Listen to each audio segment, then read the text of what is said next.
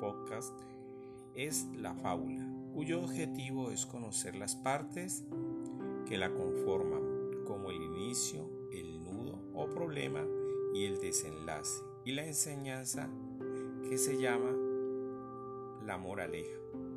La fábula es una narración breve que nos deja al final de la historia una moraleja o enseñanza para invitarnos a reflexionar sobre el tema en particular.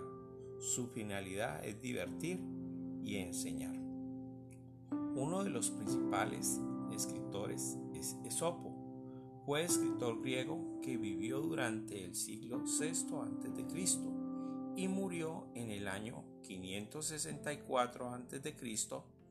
Su escritura se enfocaba en la fábula, uno de los géneros antiguos de la literatura universal. A continuación les voy a narrar una de las fábulas de Esopo llamada El perro y la carne. Deambulaba un perro junto a un río, llevando en su hocico un sabroso pedazo de carne. Vio su propio reflejo en el agua y creyó que aquel reflejo era en realidad otro perro que llevaba un trozo de carne mayor que el suyo y deseando adueñarse del pedazo ajeno, soltó el suyo para arrebatar el trozo a su supuesto compadre. Pero el resultado fue que se quedó sin el propio y sin el ajeno. Este último porque no existía, solo era un reflejo y el otro, el verdadero, porque se lo llevó la corriente. Ahora, chicos, vamos a responder en nuestro cuaderno de español las siguientes preguntas. ¿Por qué se dice que el perro perdió ambos trozos de carne? Explica. 2. ¿Qué significa la palabra deambulaba y ajeno? Busco el significado en el diccionario. ¿Cuál crees que es la moraleja o enseñanza de esta fábula? Escríbela en tu cuaderno.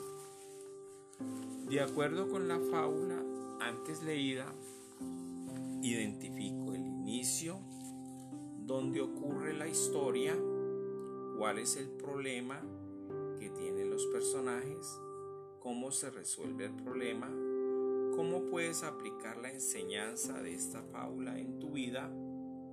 Recordemos que la fábula siempre nos deja una enseñanza o moraleja para reafirmar lo aprendido con la ayuda de un adulto o compartes tus conocimientos con él, responde las siguientes preguntas, diciendo sí o no y por qué.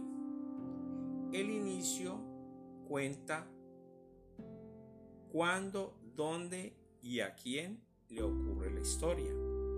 Los personajes se enfrentan a un problema.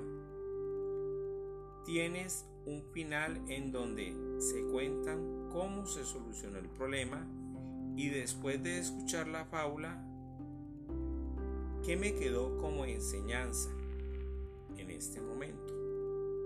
Muchas gracias por su atención espero eh, hayan logrado captar el mensaje dispuesto en esta pequeña actividad.